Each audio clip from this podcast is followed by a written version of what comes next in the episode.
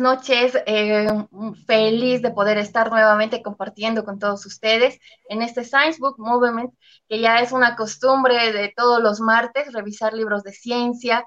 en este programa que ha salido de la motivación y las ganas de querer compartir em, el entusiasmo por la lectura de jóvenes que ahora nos acompañan tras bambalinas. Lo tenemos a Eddie Sánchez, a Pablo Pando, a Leonardo Requena y el día de hoy tengo conmigo a dos jóvenes de lujo, dos profesionales eh, del, área de las ciencias, bolivianos ellos, eh, Miguel Peñafiel, que nos acompaña el día de hoy, nos va a estar ayudando con, el apoyo científico, y como no, la estrella de, esta, esta noche, Indira Ocampo, ella es una joven eh, reciencita llegada de Rusia, ha terminado una maestría en el área de cosmología, ¿verdad, Indira? Sí, muchas gracias por la invitación, Dani. Estoy súper feliz de estar aquí. Y pues sí, justamente, ¿no? He hecho una maestría en astrofísica con especialización en, cosmología y espero que disfruten mucho de la charla de hoy, ¿no? De, la tertulia de hoy. Sin duda alguna, va a ser un, un aporte riquísimo el que nos vas a dar con este libro que ha llamado la atención de propios y extraños, es decir, de gente de ciencia y de aquellos simplemente que le tienen una curiosidad por, el, por las teorías de la evolución del universo. ¿no? El universo elegante de Brian Greene. Eh, Indira, el escenario es todo tuyo. Ya, muy bien, gracias. Eh, bueno, primeramente, no hola a todos, mi nombre es Indira, ya me han presentado, así que bueno, vamos a, a comenzar. El libro que elegí es justamente El universo elegante de Brian Greene. Eh, pues vamos a hablar un poco del por qué, quién es Brian Greene y, de qué habla este libro. Entonces, eh, primeramente, eh, el autor, el brillante Brian Greene, es, bueno, no era para menos, ¿no? él se ha licenciado, ha recibido su licenciatura en Harvard y hizo su doctorado en Oxford, es físico teórico y matemático. Eh, también es cofundador del World Science Festival, es además eh, protagonista de las series de divulgación eh, El Universo Elegante, ¿no? con el mismo nombre del libro. Es una miniserie de tres capítulos y también aparece en cuatro capítulos de la serie Más allá del cosmos. ¿no? Además es profesor en la Universidad de Columbia y es autor obviamente de diversos artículos científicos, es, decir, además de ser divulgador, él trabaja eh, activamente en investigación científica, ¿no? Y bueno, es un muy famoso divulgador científico gracias a este libro, ¿no? Eh, bueno, El Universo Elegante ha sido publicado por primera vez en 1999 y más que todo, eh, lo que lo caracteriza mm, desde mi perspectiva, ¿no? Es que él no habla desde muchas veces cuando hablamos de libros de divulgación de física, ¿no? cuando se, lee a varios autores, eh, hablan de un desarrollo de la historia, digamos, ¿no? de la física desde el inicio de los tiempos. ¿no? Y Brian Greene se enfoca mucho más en, el desarrollo de la física durante el siglo XX, ¿no? o sea, los problemas fundamentales de, digamos, la física moderna, eh, que se está trabajando últimamente, ¿no? Y bueno, eh, podríamos decir, el, tema caliente ¿no? de hoy, que es eh, la búsqueda de una teoría del todo, una teoría que pueda explicarlo todo, ¿no? que fue el gran sueño de Einstein durante 30 años. ¿no? Entonces, lo que hace Brian Greene es eh, tratar de explicar con un lenguaje sencillo cuáles son los avances en, teoría de cuerdas y que se tienen, bueno, hasta ese momento, ¿no? hasta 1999, que obviamente hoy en día hay muchos otros autores y muchos otros libros, ¿no? Pero yo pienso que es uno de los primeros libros eh, en este tema, ¿no? En esta temática de divulgación científica. Eh, bueno, y otros libros de Brian Greene, ¿no? Él ha escrito El tejido del cosmos, eh, este también lo leí, y habla más que todo sobre el espacio-tiempo, digamos, ¿no? Eh, y estos dos, estos dos honestamente no los he leído, pero eh, este es el más reciente, ¿no? La realidad oculta, eh, y también habla mucho sobre los universos paralelos, sobre la física fundamental, sobre mm, tal vez avances un poco más recientes sobre este tema de teoría de cuerdas, y mm, es súper interesante, yo les recomiendo este autor. bueno, y bueno, ¿por qué escribió este libro, no? pues su principal eh, objetivo era explicar ¿no? Eh, que se está trabajando hoy en día en una teoría que, pueda contener ¿no? Toda la, mm, que, pueda explicar, ¿no? La naturaleza en su totalidad, ¿no? Y como ya lo había dicho, ¿no? Era el gran sueño de Einstein. Eh, por otra parte, eh, es el gran trabajo de, de su vida, ¿no? Eh, la teoría de cuerdas. O sea, no es que él ha sido fundador de teoría de cuerdas, pero ha trabajado activamente durante prácticamente toda su vida en las teorías de cuerdas y lo que su objetivo era ese, ¿no? Explicar de una forma sencilla, a pesar de que el libro es, debo admitirlo, complejo, ¿no? Eh, bueno, ¿y cuál es la diferencia entre este libro y otros libros que también han sido escritos por él? Eh, pues la verdad, para mí este libro es su debut, ¿no? Su, su, gran obra maestra y a partir de este libro ha sido que él ha sido conocido como divulgador científico, eh, lo han empezado a invitar muchos, a, muchos programas, ¿no? Incluso se ha, se ha, desarrollado la miniserie de, a partir de su libro, incluso ha aparecido en un capítulo de Big Bang Theory eh, interpretándose a sí mismo, ¿no? A Brian Greene. Y, bueno, ¿no? También hacen referencia a este libro en muchas, eh, en, muchos, eh, muchos lugares, por ejemplo, y, esto me parece un dato súper curioso porque la cosa es, ¿cómo, ¿cuál es mi relación con el libro, no? ¿Por qué, ¿Por qué he decidido leerlo, no? Porque hay muchos libros de divulgación científica y aún uno siendo físico no puede leerlos todos. Entonces, eh, bueno, a mí particularmente fue que yo vi una película que se llamaba Limitless, ¿no? Sin límite. Y en esta película hablaban sobre una sustancia que se llamaba NZT y hablaban mucho sobre que esta sustancia te ayudaba a utilizar el 100% de tu cerebro, ¿no? Entonces, eh, muchas veces hacían comentarios de que gracias a esta sustancia habían personas que habían aprendido a hablar idiomas en un solo día, habían aprendido a tocar instrumentos en unas cuantas horas, ¿no? Y en una parte de la película hace un comentario, ¿no? Como que yo leí este libro, ¿no? Yo leí El universo elegante de Brian Greene en media hora, ¿no? Y en ese momento yo estaba en, en la licenciatura, ¿no? Aquí en, en, en, La Paz, en la Universidad Mayor de San Andrés. Y para mí fue como, wow, tengo que leer ese libro. y pues comencé a leerlo y para ser honesta es complejo, ¿no? Incluso para un estudiante de, de, física, es decir, la, la, parte introductoria tal vez no es tan compleja, pero cuando ya empieza a hablar sobre teorías de cuerdas, sobre mm, partículas elementales, sobre temas ya mucho más avanzados, eh, sí, ¿no? Es, es, un tanto complejo, entonces no lo, terminé en, no lo terminé en ese entonces, sino que lo terminé de leer cuando ya estaba en Rusia, ¿no? Como, fue como una especie de de medidor, ¿no? bueno, si ahora sí realmente siento que, bueno, entiendo mucho más, entonces quiere decir que he aprendido, ¿no? Que realmente he podido, mm, que, que entiendo muchas más cosas de, de, las que entendía en aquella época, ¿no? Entonces, bueno, también es un poco eso, una, una meta personal. Y bueno, ¿de qué habla el libro en sí? Eh, porque ya hemos hablado ¿no? del tema de una teoría que lo puede explicar todo. Y tal vez muchas personas se preguntan, y eso no existe ya, ¿no? Como eso no es, no es, que ya hay, ¿no? Sabemos que Einstein ha sido un genio, mm, el genio de los genios tal vez, aunque tal vez hay muchos otros genios hoy en día que son muy, muy, no muy inteligentes, muy perspicaces, ¿no? Pero no, todavía no tenemos una teoría que lo explique todo, que haya sido experimentalmente comprobada, ¿no? Y justamente los problemas actuales eh, son... Eh, tal vez lo, la, parte más difícil, ¿no? El reto del de, desarrollo de estas teorías.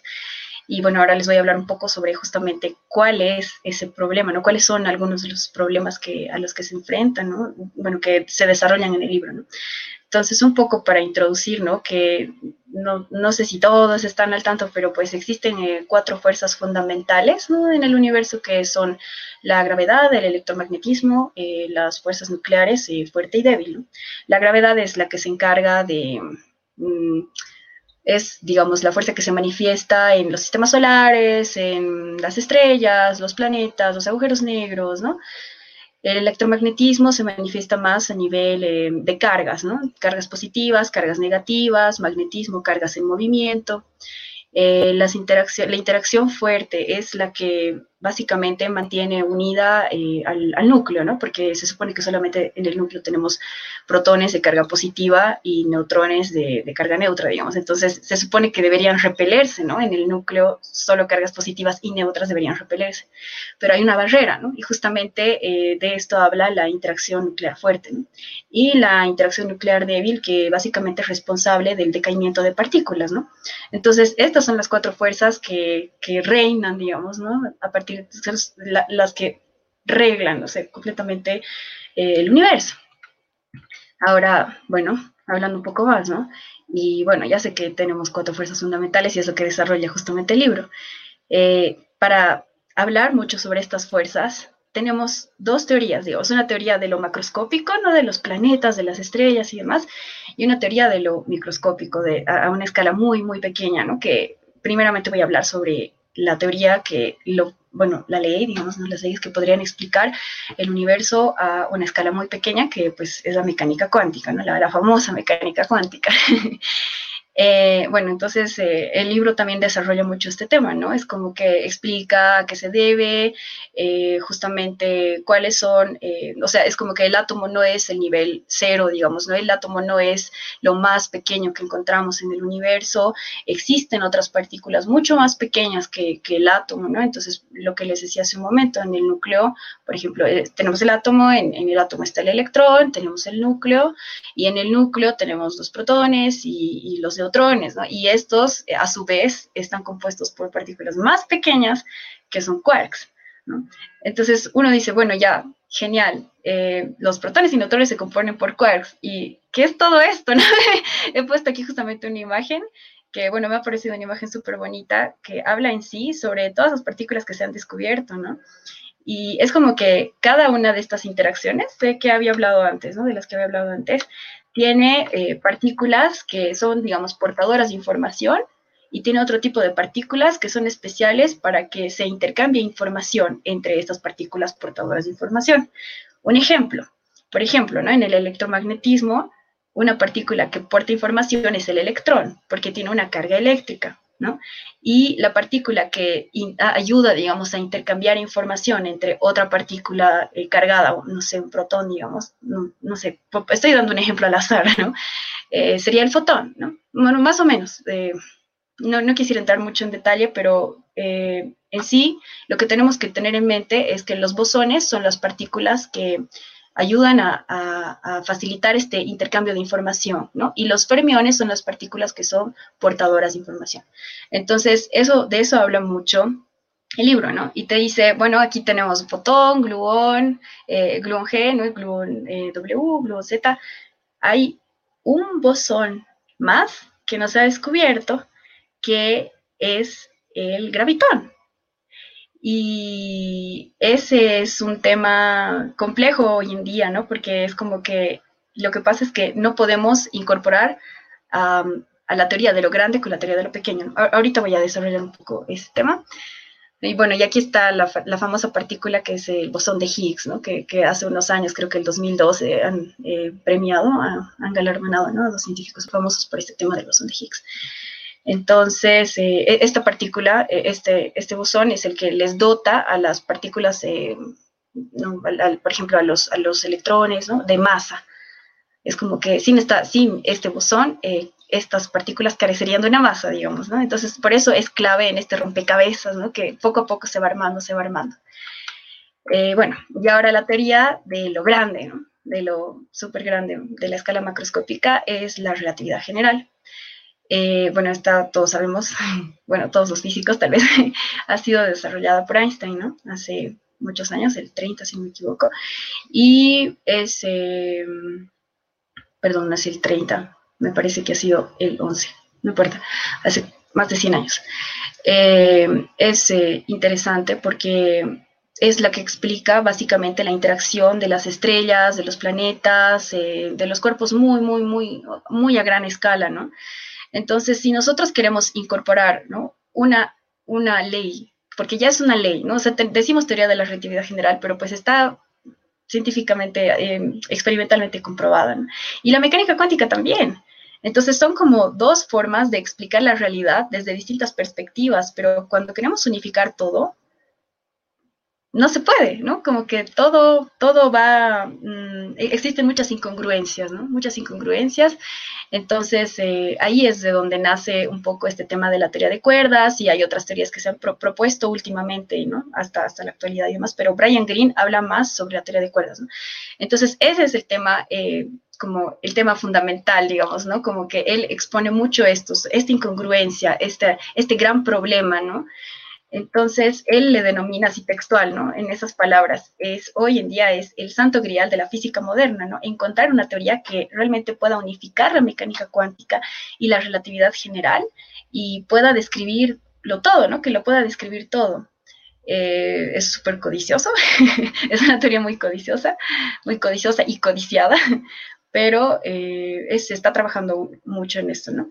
Entonces el libro lo que contempla eh, son diversos temas que, que, conciernen, ¿no? Esto, por ejemplo, habla mucho de teoría cuántica de campos. Eh, la teoría cuántica de campos básicamente es la teoría que incorpora el electromagnetismo con las fuerzas nucleares fuerte y débil, digamos, pero no puede, no incorpora la relatividad general, ¿no? Entonces, eh, mm, eh, habría que, muchos incluso están trabajando con este tema, ¿no? Con teoría cuántica de campos. Luego, el, autor también contempla el tema de cosmología, ¿no? Que sería, como les decía, ¿no? La, física a gran escala, el universo como un sistema, mm, como un solo sistema, ¿no? Gran sistema. Y eh, habla sobre una teoría, ¿no? una teoría propuesta de gravedad cuántica, ¿no? Pero que obviamente también, como les digo, conlleva muchas veces o, incongruencias o que todavía no puede ser testada experimentalmente, ¿no? Porque no tenemos la suficiente tecnología, entonces, quién sabe cuándo lleguemos a saber qué teoría es la real. y bueno, entonces lo que él propone es, eh, no, no, no, es lo que él propone, ¿no? Sino que desarrolla en su libro es que el universo está compuesto por cuerdas, ¿no? Que serían Mm, tal vez, eh, ¿cómo podría decirlo? Que serían como manifestaciones, digamos, mucho, mucho, mucho más microscópicas que incluso los quarks, ¿no? Es decir, los mismos quarks que componen a las partículas, eh, que componen las partículas subatómicas, ¿no? Que componen al, al, neutrón y al protón, a su vez estarían compuestas por estas cuerdas, ¿no? Y a su vez también... Eh, el electrón, ¿no? O sea, es decir, que todas las partículas están compuestas por cuerdas y que dependiendo de cómo vibran estas, estas cuerdas, ¿no? De, sus modos de vibración, eh, tendríamos una partícula o otra, ¿no? U otra. Eh, eh, lo interesante de esta, de esta teoría es que contempla una armoniosa combinación entre la mecánica cuántica y la relatividad general, pero funciona con 11 dimensiones, ¿no? Entonces él habla mucho sobre, mm, sobre qué pasa con las otras dimensiones, ¿no? Él, mm, no quisiera entrar al detalle porque no quiero arruinarles el libro, pero eh, él, él, habla sobre, sobre nuestra percepción, digamos, humana, ¿no? De nuestro mundo tridimensional como nosotros lo percibimos, ¿no? Y que muy probablemente las otras dimensiones, o sea, funciona en 11 dimensiones que son 10 dimensiones temporales, 10 eh, dimensiones espaciales y una dimensión temporal. Entonces, en teoría, si nosotros percibimos tres dimensiones espaciales, ¿no? que es en el mundo en el que vivimos, ¿dónde están las otras siete dimensiones? ¿no?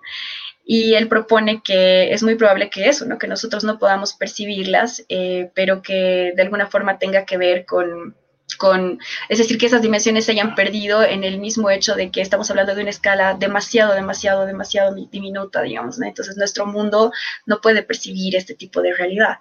Y bueno, creo que es abstraerse demasiado, ¿no? Creo que uno tiene que tener, eh, o sea, te, tiene que dejar un poco tal vez ese, ese cuadro, ¿no? En el que vivimos eh, de tridimensional y tratar de imaginarse cómo podría ser eso. Y bueno, él tal cual eh, dice esto, ¿no? Que la estructura microscópica entonces es un laberinto multidimensional y que las cuerdas se retuercen y vibran en un movimiento infinito que determina el ritmo de las leyes del cosmos. Cuando yo he leído esta frase me ha parecido así, como, wow, ¿no? Qué hermoso, qué poético. y bueno, eh, en sí esta teoría, la teoría de cuerdas, ha sido propuesta antes, eh, solo que, bueno, Brian Greene ha estado trabajando activamente, pero como les digo, él no ha sido el, primer, eh, fue el, primer, el primero que la propuso. entonces, los, los, dos científicos famosos que la han propuesto son Joel Scherk y John Schwartz. Y bueno, actualmente se sigue trabajando en teoría de cuerdas porque incluso hoy en día es como que no es una teoría de cuerdas, sino son varias teorías de cuerdas y que es, es, es, es muy complicado, ¿no? De, de, de, de, explicar incluso y, e incluso de comprobar experimentalmente, ¿no? Yo creo que ahí es donde, donde, mm, donde se, se tiene tal vez el, el el, fallo, tal vez, ¿no? Él, habla mucho sobre eso, que todavía nos falta mucho, ¿no? Por, por, por, saber, por el tema de que son varias teorías de cuerdas, habla, contempla muchos otros aspectos teóricos, ¿no? Es un poco complejo el libro, pero eh, yo lo recomiendo. y bueno, él habla, bueno, ¿cuál es el impacto, ¿no? Del libro? ¿Cuál ha sido el impacto personal y cuál considero yo que tal vez puede ser el impacto eh, en el mundo, ¿no? Eh, bueno, en sí, a pesar de que el libro es complejo, eh, yo pienso que ha sido una fuente de inspiración para muchas personas, ¿no? Para estudiar ciencia, para seguir eh, una carrera de físico teórico, digamos, ¿no? Porque, bueno, en física experimental también hay muchísimo, muchísimo por descubrir, muchísimo que hacer, pero, pero bueno, ¿no? Este libro yo creo que está un poco, ¿no? Centrado como para, para en esta dirección, ¿no? Y eh, personalmente pienso también que como ha sido uno de los primeros libros que se ha escrito en estos ámbitos tan teóricos y tan técnicos, digamos, tratando de explicar al público en general una teoría tan compleja, eh, siento que ha sido una inspiración para que muchos otros científicos también puedan explicar este tipo de... Mm, em, de teorías complejas, ¿no? sé, a partir de él es como que han habido muchos otros autores, está, mm, por ejemplo, Michio también trabaja en teoría de cuerdas, y bueno, eh, Stephen Hawking ya lo conocen, y él incluso ya, digamos, tenía eh, escritos muchos libros antes, pero eh, siento que él ha sido uno de los primeros, ¿no? En hablar sobre teoría de cuerdas, y a partir de él es como que se, se fue desarrollando. Y eso, bueno, es ese como que lo que tenía desarrollado para hoy y espero que, les haya gustado y si tienen alguna pregunta, no sé. Súper, muchas gracias Indira por, por darnos esta, esta revisión del, del universo elegante de Brian Green. Em, mira, ya llegó una pregunta ahí, pero le voy a dar paso a Miguel para que mm, haga su introducción y nos ayude en este conversatorio. Gracias, gracias Paola y gracias Cindy por la, por la exposición del libro. Me ha parecido muy clara y también eh, creo que tu entendimiento eh, en general así las, de las cosas que has hablado es bien profundo. Entonces quería felicitarte por eso. Muchas gracias. Eh, después, una cosa que que medio que me ha dejado en la duda, ¿no? ¿Será que este libro, porque yo no lo he leído el libro, eh, es demasiado técnico, digamos, dentro de los libros de divulgación para ser, digamos, un primer abordaje así para un público en general respecto a la física más actual? Eh, yo pienso que sí es técnico, porque, bueno, yo pienso que si uno ha leído, digamos, tal vez libros de divulgación científica antes, eh, le puede entrar, ¿no? Pero sí habla, por ejemplo, mucho sobre relatividad. Por ejemplo, hay un capítulo dedicado solo a relatividad especial y es súper técnico. Eh, o sea, no, no, no muestra fórmulas, digamos, ¿no? Ni tampoco, ¿no? Pero sí habla mucho, si tal observador, ¿no? Se mueve a tal velocidad y tal observador en dirección contraria, ¿no? Entonces habla mucho de marcos de referencia. Entonces sí es un poco, un poco técnico. Eh, yo creo que sí, ¿no? Es, ese pero eh, lo interesante es que tiene en el final del capítulo, tiene, además de tener un glosario, tiene notas del autor. Entonces, por ejemplo, dice, vamos a hablar sobre este, sobre, no sé, relatividad general, digo, relatividad especial, digamos, ¿no? Y tal observador, tal observador, entonces dice, por si acaso, digamos, si quiere entender un poco más sobre el marcos de referencia, vaya a la nota 1 de, del final, ¿no? Del libro. Entonces uno puede ir al final del libro y leer un poco más de qué trata, ¿no? Un poco más, tal vez, eh, incluso a veces hay un poco de notas históricas, así. Eso es lo que me ha gustado, que complementa mucho, ¿no? Eso y, justamente en ese sentido iba la pregunta de Eddie Sánchez, ¿no? ¿Tú recomendarías a una persona que no es de ciencia eh, eh, el libro y o qué bases tendría que tener el, futuro lector? yo pienso que es súper interesante para una persona que realmente, como que le dé curiosidad realmente una teoría del todo, ¿no? Como la teoría de cuerdas, como de qué trata. Y yo pienso que si uno, digamos, se pone a leer el libro investigando también, ¿no? Como, bueno, ¿de qué está hablando aquí? Voy a, no sé, investigar un poco por mi parte, ¿no? Yo pienso que sí se puede entender, bueno, pero sí es complejo. Sí, sí, me, ha parecido un tanto complejo, ¿no? no la verdad.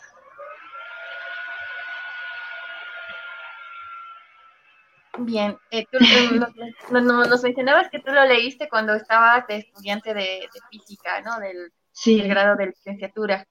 Em, a ti, en ese momento, ¿qué dificultades en técnicas en, las, en la explicación que daba de, de toda, del desarrollo de las teorías encontraste? Eh, por ejemplo, cuando yo lo he empezado a leer, bueno, cuando yo, cuando yo vi la película y me animé, ¿no? A, leerlo y demás, porque estaba tan emocionada que, me hice traer el libro, ¿no? Yo como que lo quiero leer y venía incluso con el CD de la, de la miniserie, estaba súper emocionada, ¿no? Y al ver la miniserie, eh, la verdad es, eh, la miniserie es mucho más llevadera, ¿no? Porque la serie, pues, es más gráfica, no, no, no, no entra tanto el tecnicismo, digamos, ¿no? Pero bueno, al, empezar a leer el, libro, eh, para mí, digamos, tal vez el, shock más, eh, más grande ¿no? que, que he podido tener en ese momento ha sido el tema de física de partículas, porque hablaba mucho sobre, por ejemplo, los neutrinos, sobre sus sabores, eh, sobre los tipos de neutrinos, ¿no? Entonces, en ese momento yo ni siquiera había llevado, por ejemplo, mecánica cuántica, ¿no? Y para mí era como que, que es un neutrino, cosas así, ¿no? Y, bueno, obviamente es como que, como les digo, ¿no? Leerlo, investigando es súper interesante porque uno se va enterando de muchas cosas que, bueno, incluso como físico, eh, yo pienso que uno debería saber, ¿no? es eh, súper interesante. Claro, ahí eh, yo, creo que entra igual una cuestión bien, bien importante que nosotros los científicos tenemos que abordar siempre, ¿no? que es, digamos, una especie de democratización del conocimiento científico, ¿no? y es, digamos, ver qué, qué, tanto estás llegando como humanidad a entender ya sea la física en, en todas las escalas que la entendemos o las demás ciencias y todo lo demás, pero también hay que invertir pesado en eh, llevar eso al público en general. Entonces, lo que hace Brian Green, entre otros, eh, me parece súper importante, pero siempre queda, digamos, la, la pulga detrás de, la oreja, me voy diciendo, pero si, digamos, gente que hace física o que hace ciencia y demás, o que, digamos, está familiarizada con, con ya diversos conceptos y más, le cuesta un cacho entender, cómo tendrías que, llevar ese tipo de temas a un público muchísimo más general. Claro, es que lo, digamos, lo, yo pienso que lo complejo de este libro, porque además de que es un libro grande, digamos, ¿no? Debe tener unas 350, 400 páginas, algo así. Entonces, eh, lo complejo de este libro es reducir tal vez o explicar eh, tanta teoría, ¿no? Porque es física de partículas, es electromagnetismo, relatividad especial, relatividad general, ¿no? Y aparte entra un poco en temas históricos, qué ha pasado, ¿no? Como les digo, cuál, cuál ha sido el problema fundamental, eh, cómo, cómo ha sido que Einstein ha desarrollado su, teoría, cuánto tiempo ha trabajado, por qué él quería eh, encontrar la teoría de todo. O sea, también entra mucho en, el tema histórico, ¿no? Pero como les digo, sí, sí me parece un poquito complejo el tema, más que todo el de física de partículas. Y tal vez un poquito relatividad cuando habla de observadores y eso, pero después eh, con el tema histórico, digamos, uno se entretiene porque uno dice, ah, qué interesante, ¿no? Este, o sea, es como que conocemos tres o cuatro nombres en general, ¿no? Digo, el público en general, es como que conoce tres o cuatro nombres de físicos famosos o científicos famosos y sin embargo es una carrera que ha tenido a tanta gente involucrada, ¿no? Y eso, digamos, me ha parecido también interesante, ¿no? El hecho de que, de que mencione tanta teoría y de una forma, bueno, tratando de hacerlo de una forma sencilla, ¿no? Porque sí son conceptos muy complejos, es, muy difícil hablar de 11 dimensiones, ¿no? De una forma sencilla. Sin tanto tecnicismo y, poder hacer entender a la gente que apenas comprendemos las tres, cuatro dimensiones, ¿no? O sea, incluso como lo decías, para los físicos es complejo tener ese, grado de abstracción sin meterle tanta matemática, ¿no? Exacto, e, eso también es bueno, digamos, que no le, no, no, no le mete, digamos, matemática en ese sentido para nada, no, no es de fórmulas ni nada, digamos, es más tratando de explicar, no solo que a veces las explicaciones sí, uno, uno dice, ¿qué? No, ¿cómo, cómo, cómo? Y lo vuelves a leer y es como, ah, ya, ya, ya entiendo lo que ha querido decir, ¿no? Claro, y es, es, una parte bien importante de la ciencia también, ¿no? es la parte conceptual sobre todas las cosas. Por ejemplo, nosotros no podríamos decir, ah, física es saber resolver un, conjunto de ecuaciones diferenciales y acabo. La parte más importante siempre está en la interpretación de lo que estás haciendo y también en, digamos, eh, qué sé yo, digerir correctamente los conceptos que vas aprendiendo a, a cada momento, si quieres. ¿no? Entonces, tal vez por eso igual se dificulta tanto, digamos, una lectura tan actual, digamos, de, física contemporánea, porque hay que, hay que sí o sí entrar con la mente abierta y para, para reflexionar con cada cosa nueva que vayas leyendo, ¿no? Sí, sí, sí, estoy súper de acuerdo. Es súper complejo, pero creo que y mira, justamente, sí, Oh, perdón, continúa. No, no, no, continúa, tú, tú, te escuchas. No, justamente iba a decir, no, eh, hablando de, de, libros contemporáneos, pero sin embargo ahí también Eddie Sánchez nos pregunta y dice, no, este libro ha sido escrito en 1999. Eh, hay cosas que ya son desactualizadas, estamos hablando de hace ya bastante tiempo atrás. Claro, completamente. Y, imagínense, ¿no? Eh, es como que uno dice, pucha, este libro tiene un nivel de complejidad y ha sido escrito hace 20 años, hace más de 20 años, ¿no? Eh, y bueno, una cosa que sí está desactualizada, por ejemplo, eh, es el tema del bosón de Higgs, porque hasta ese momento no se había descubierto el bosón de Higgs, ¿no? Como se ha descubierto solo hace un par de, no, ¿cuál un par de años? Perdón, el 2012. Entonces es como que no, no, no, no contemplaba, digamos, es como era una partícula teórica, ¿no? Y el tema de los neutrinos también es algo que se ha descubierto, por ejemplo, el 2011, ¿no? Entonces, también son, son, son descubrimientos que se han hecho en los últimos 20 años, ¿no? Y, técnicamente el libro mm, es, sigue hablando de la teoría de la teoría, digamos, pero en ese sentido eh, no, no, cita, por ejemplo, ¿no? A estos descubrimientos que han sido ya más actuales, ¿no? Excelente. Ahí tenemos una pregunta de Jairo Domínguez. Dice, hola Indy, un biólogo que necesitaría aprender antes eh, para poder entender eh, eh, dichos libros? Yo pienso que es que yo pienso que sí se puede entender siempre y cuando uno desglose los conceptos que no entiende, ¿no? Porque, por ejemplo, habla mucho de física moderna eso sí, ¿no? O sea, no, no, no, no, no habla tanto de, por ejemplo, Newton, ¿no? De, de la física de antes, de Maxwell, no habla tanto de, la física clásica, nos habla mucho de física moderna. Entonces, tal vez tener un, tener un poco de entendimiento de, ¿no? De, de, la estructura atómica, un poco tal vez, ¿no? De, bueno, el átomo está compuesto por protones, neutrones en el núcleo y electrones, eh, ¿no? Que, bueno, no quiero decir orbitar porque sé que esta palabra está mal, pero que están fuera del núcleo, digamos, ¿no? Entonces, tal vez eso, ¿no? Tal vez un poco de noción de, del tema atómico, ¿no? De cómo está compuesto el átomo, del tema un poco tal vez cuántico, ¿no? Como que yo pienso que tal vez eso es como lo fundamental, ¿no? Ah.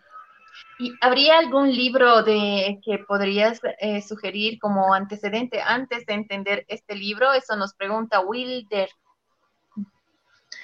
Es una súper pregunta antecedente para entender este libro. La verdad, bueno, a mí uno que me ha, parecido súper bonito y tal vez un poquito más ameno era la teoría del todo de Hawking. Mm, tal vez eh, un previo, ¿no? Y eso que es más reciente. Pero me ha gustado mucho más el universo elegante porque me parece que la forma en la que explica, ¿no? Em, el, santo grial, por ejemplo, ¿no? Como habla del santo grial de la física moderna. Además le da muchísimo énfasis, por ejemplo, al tema de, o sea, justamente el libro se llama El universo elegante, ¿no? Y uno dice, no, ¿por qué elegante? ¿no? Como, ¿por qué no otro título? ¿Por qué no solo el universo lindo, el universo eh, complejo, ¿no? ¿Por qué elegante? Y es porque las teorías matemáticas que describen, ¿no? Que, que, que, sea, que se desarrollan, tal vez que se contemplan y que él, bueno, las explica con palabras, ¿no? Son teorías muy elegantes, ¿no? Uno realmente, eh, bueno, particularmente yo no soy una experta en, en teoría de cuerdas, ¿no?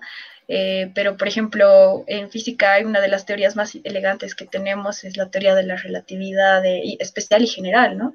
O sea, realmente las ecuaciones, eh, de, verdad, que muchas veces uno, uno se impresiona y dice, realmente es elegante. ¿Cómo una ecuación puede ser elegante? Pero es elegante, ¿no? Es, se ve tan... Eh, se, o sea, contempla, digamos, muchísimas ecuaciones, se reducen en una sola ecuación muy pequeña y compacta, digamos. Entonces, ese, ese tipo de, de, de pasión, digamos, de, de, una forma tan apasionada, ¿no? Como que el universo elegante, no sé, me, parece que, que, tal vez por eso me ha llegado un poco más, ¿no? Como he, visto es, esa elegancia del que, de, lo, que, de la que él tanto habla, ¿no? Excelente. Tenemos otra pregunta de Sergio Lecorp. Pregunta, según tú, ¿con qué autores un niño podría comenzar a enamorarse del universo? ¿Qué nos podrías recomendar, Indy?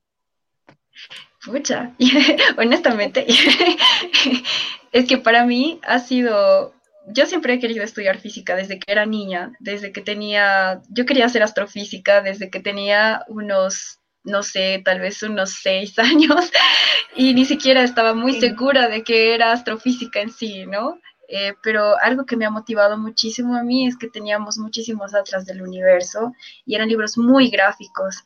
Entonces eh, me encantaba ver, por ejemplo, no sé, las estrellas, me encantaba ver los nombres, me encantaba ver, no sé, características de algunos planetas y ese tipo de cosas que, no sé, me parecía tan increíble que todo eso esté allá afuera, ¿no? Como siento que eso me ha motivado mucho. Y bueno, cuando ya estaba en la secundaria, eh, la verdad, eh, ahora no recuerdo el autor, pero he leído unos libros que eran como de cómics pero era un poco más del tema histórico, digamos, ¿no? O sea, en ese momento, ¿no? Como mecánica cuántica, eh, había un libro que se llamaba así, Mecánica cuántica, y era de cómics, y cuando lo empecé a leer, eh, ese momento era como, ¿qué es esto? ¿No? Como qué interesante, y ahí hablaba un poco más del tema histórico, ¿no? Como quién hizo qué, en qué momento, quién descubrió qué, y, con los dibujitos, ¿no? Como que literalmente estaba, literal, digamos, eh, no sé, por dibujado con un pensamientito de tal. Ahorita no recuerdo el, el, el nombre, pero podría dárselos eh, después porque sí me parece súper interesante. Pero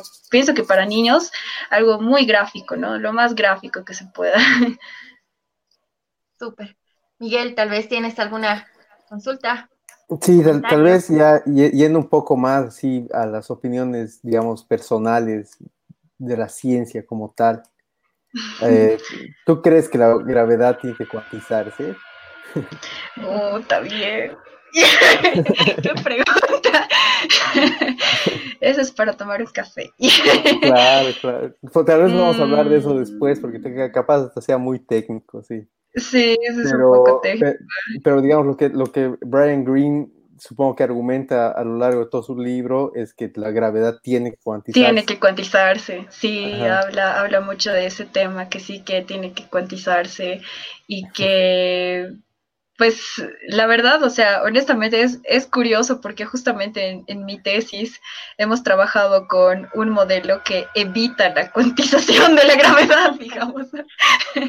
Eh, es una solución, ¿no? Es una solución, pero, pero no es la única. O sea, es que es, la verdad, podría decirte que no necesariamente, pero tal vez hasta me pueden lanzar tomates por decir eso si algún físico físico está escuchando esto. Sí, es imposible no mojarse con esas opiniones, ¿no? Sí. bueno, tenemos a Enrique Velázquez que nos está escuchando y hace la siguiente pregunta. No, hasta ahora escuché de dos teorías del todo, el de las cuerdas y la de Wolfram. ¿Cuántas más hay y qué diferencias fundamentales tendrían? Bueno, la teoría Wolfram, honestamente, así para serles bien sincera, no, no la he leído y no he visto ni los fundamentos ni nada, ¿no? Pero eh, el tema de las teorías de cuerdas, eh, o sea, son cinco teorías de cuerdas, si no me equivoco. O sea, los que contemplan el libro, hoy en día no sé cuántas eran, pero hasta donde sé sí son cinco y existe una teoría que es como de transformación entre todas las teorías de cuerda y esta se llama teoría M que muchas veces la gente habla como, ah, la teoría M, la teoría M, ¿no? Como que la teoría del todo, la teoría M, ¿no? Que sería como que la teoría que une todas las teorías de cuerdas. Entonces, como que la teoría de cuerdas, las teorías de cuerdas y la teoría M de alguna forma estarían eh, conectadas, ¿no? Pero sobre la teoría Wolfram, la verdad, eh, no, no, no, no puedo opinar al respecto, ¿no? Eh, hay, otras teorías de, gran, unificación. De gran unificación, sí, sí, sí. La, de supersimetría y demás. La de supersimetría, obvio. Sí, o sea, igual son temas súper técnicos, digamos. Sí, pero hablando un poco más históricamente, justo es lo que te iba a decir hace un ratito, eh, ya Brian Greene habla justamente de las cinco teorías de cuerdas independientes y demás, que eso creo que ha llevado a varios desaires ¿no? de la física en los años 90, porque primero se creía que ah, es, una, es una teoría única, simple y bella. ¿no? Exacto, exacto, elegante. De pronto han visto, sí, de pronto han visto que habían unas ciertas, digamos, así como la mecánica cuántica tiene diversas interpretaciones, tenías diferentes tipos de teorías de cuerdas que estaban desconexas unas de las otras, ¿no? Y ahí llega el, eh, Witten con, con este mapa que es la teoría M. Y digamos, esa se llama históricamente la segunda revolución, la teoría de cuerdas. Y, ahí, digamos, está justo esto, de, digamos, del aspecto más estético de, las teorías de cuerdas, ¿no? Porque hay gente que dice, ah, es que ha perdido la belleza una vez que tiene cinco interpretaciones o cinco diversas teorías de cuerdas que están conectadas a través de una. Y otra gente que dice que más bien eso demuestra qué tan bella puede ser, ¿no? Claro, o sea, es que es el tema de que, de que están conectadas, ¿no? Porque en física muchas veces se habla de transformaciones, ¿no? Es como que, digamos, tú observas la misma cosa, pero desde distinta perspectiva, ¿no? Entonces es como la misma realidad, pero, pero dicha de otra manera, digamos. Entonces, eh, o sea, básicamente eso es lo que, lo que, digamos, contempla mucho en el libro, ¿no? Como que la teoría M es como que la, la, la transformación, digamos, de una teoría de cuerdas en la otra, ¿no? Como que es la la misma teoría, pero vista desde, desde distintas eh, perspectivas, por así decirlo, digamos, ¿no? Yo les lanzo una pregunta a los dos. ¿Creen que veamos en, este, en estos próximos 10, 20 años eh, la teoría del todo?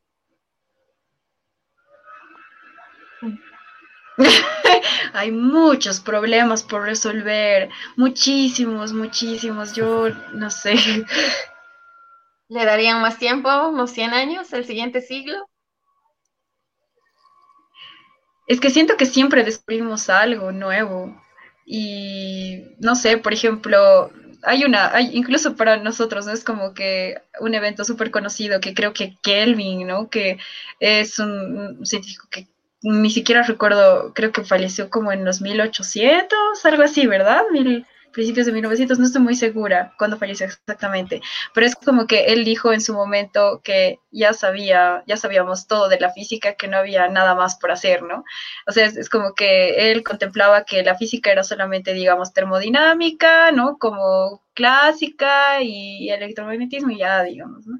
Pero es como que mientras más se sabe, más uno se da cuenta que menos sabe y no sabemos, ¿no? Quizá, quizá es como que llega un momento en el que podamos decir, ah, sí, bueno, ya hemos podido incorporar la, gravedad en nuestro modelo y demás, pero puede ser que, no sé, tenga cierto rango de validez o que, no sé, es como que siempre uno empieza a descubrir, no sé, cosas que uno no sé, no había contemplado antes. Entonces, tal vez es algo muy ambicioso llegar realmente a una teoría de que lo explique todo, completamente todo, ¿no? Claro, en, la época esta de Kelvin, cuando que, él dijo que lo único que quedaba hacer a los físicos era refinar sus medidas, ¿no? sí. Exacto, como ya lo sabemos todo. Claro, pero y, claro, podías, tenías una física predictiva, podías predecir, podías medir un montón de cosas que al principio eran imposibles hace un par de años y tal. pero quedaban simplemente dos preguntas que todavía quedaba por resolver o, por responder. Así que, que, era eso, el cuerpo negro y el efecto fotoeléctrico.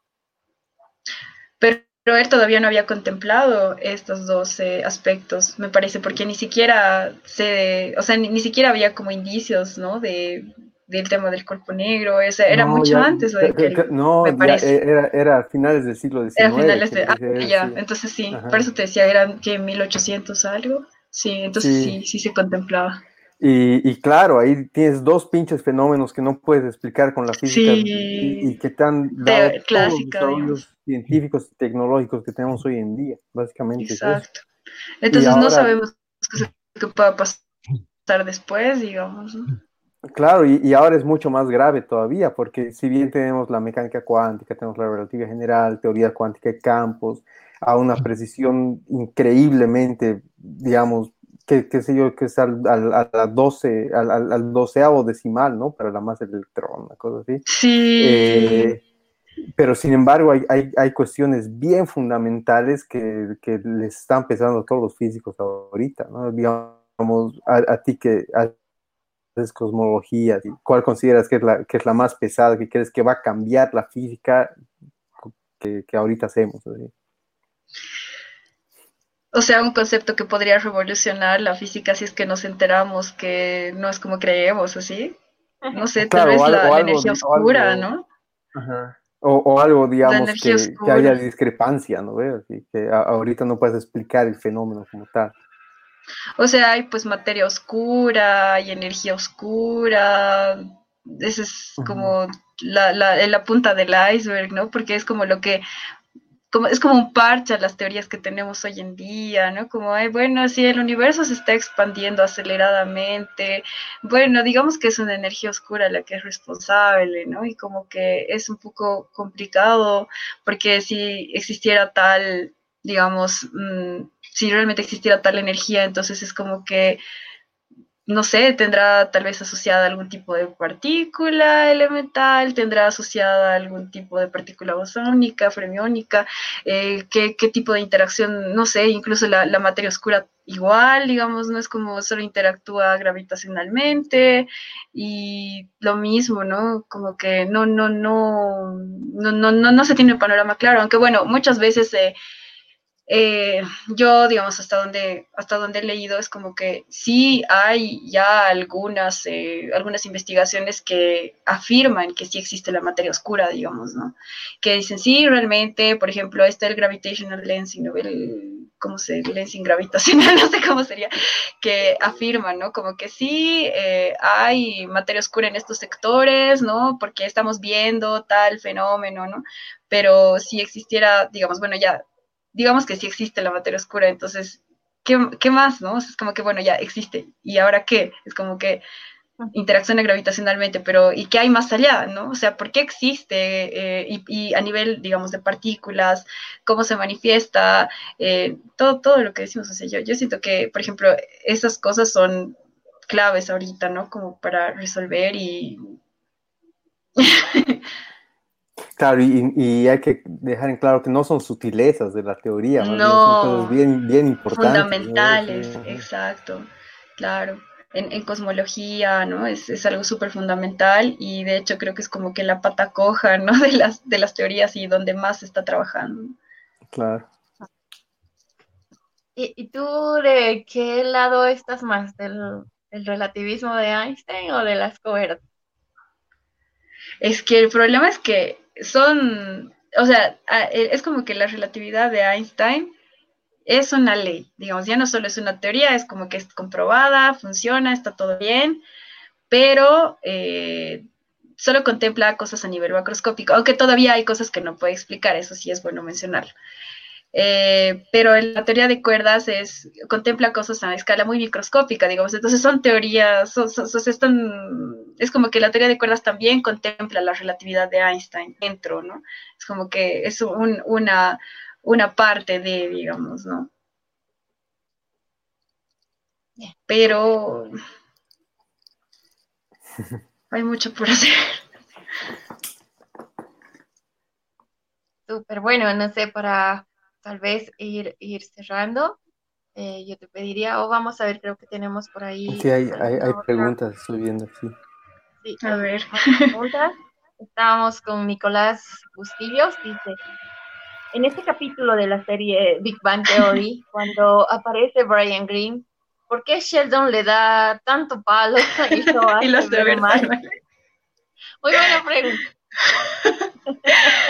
Ay, pues no sé, supongo que por el tema de, que no estoy seguro honestamente, no sé. Miki, puedes eh, meterle tu creo que en la serie el Sheldon comienza siendo cuerdista, ¿no ve? Y un rato ah, se, se, desanima totalmente y se cambia de área, ¿no ve? Sí. sí, cierto, era por eso. que acaba siendo en materia oscura, ¿no? Sí, acaba siendo algo con cosmología, me acuerdo. ¿Alguna otra pregunta? Bien, bueno, yo quería que Indira nos compartas em, un poquito para todas aquellas personas que están animándose, para aquellos jóvenes que están queriendo incursionar en el mundo de la ciencia, ¿qué, consejo darías? Bueno, aparte de empezar a leer libros de divulgación científica.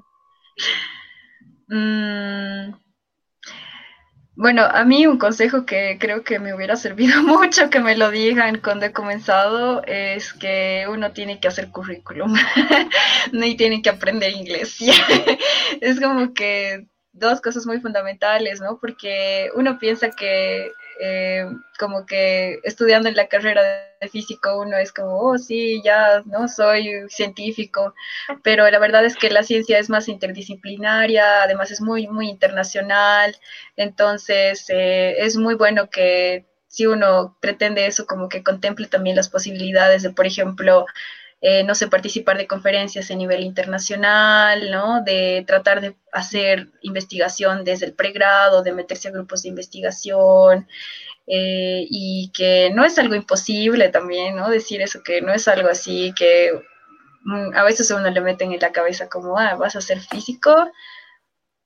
No, ¿no? Como, no, ¿para qué? ¿No? Pero la verdad es que sí se puede y la verdad también he visto que aquí en Bolivia está teniendo mucho, mucho apoyo últimamente y hay un poco más de, entendimiento tal vez de la realidad de un científico, mucho más de lo que era, por ejemplo, hace unos 5 o 10 años, ¿no? O sea, ¿y cómo será en unos 10, unos 10, 15 años más, ¿no?